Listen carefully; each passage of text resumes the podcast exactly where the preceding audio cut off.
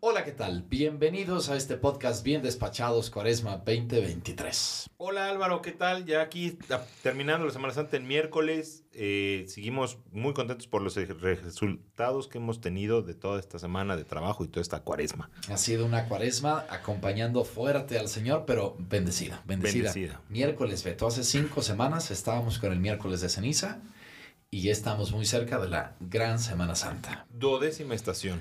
Jesús muere en la cruz. Tercera vez que la reflexionamos y nos dice el Evangelio de Lucas, Padre, perdónalos porque no saben lo que hacen. Y Jesús luego le dice a aquel que estaba crucificado a su lado, yo te aseguro, hoy estarás conmigo en el paraíso.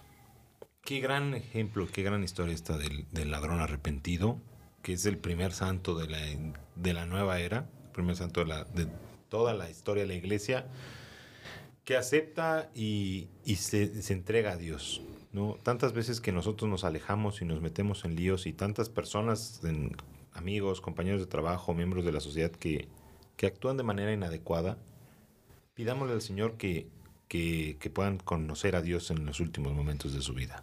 Es muy fuerte, pero lo que la iglesia hace cuando dice que alguien es santo es que garantiza que está en el cielo. Sí.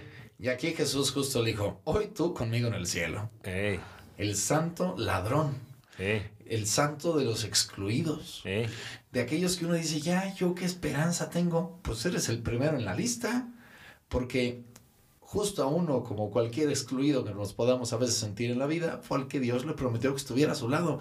Y es un consuelo enorme, ¿no? O sea, Jesús ahí en tu mismo suplicio y martirio te extiende la mano.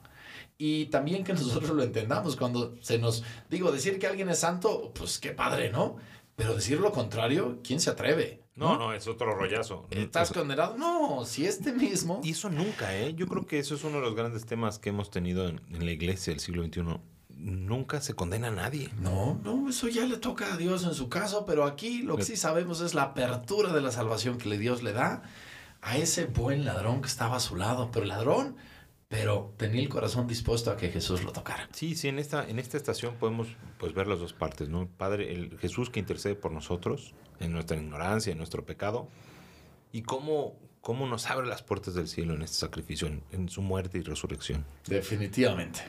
Sí, sí, es, es increíble, increíble. Pues avancemos, saludamos. ¿A quién?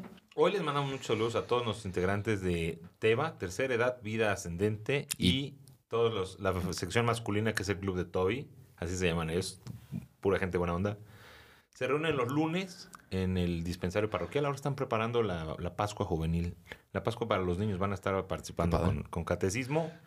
También les queremos mandar un saludo a todas las personas que se reúnen en las casas de reunión. Qué maravilla, son, son maravillosos, están ahí trabajando semana con semana, compartiendo la vida y evangelizándose. Y un saludo a nuestros, a nuestros ministros, hombres y mujeres de MESAC, Qué ministros extraordinarios de la Sagrada Comunión. Se les agradece enormemente. A partir de hoy vamos a estar saludando a todos los grupos parroquiales. Ya acabamos nuestro recorrido territorial.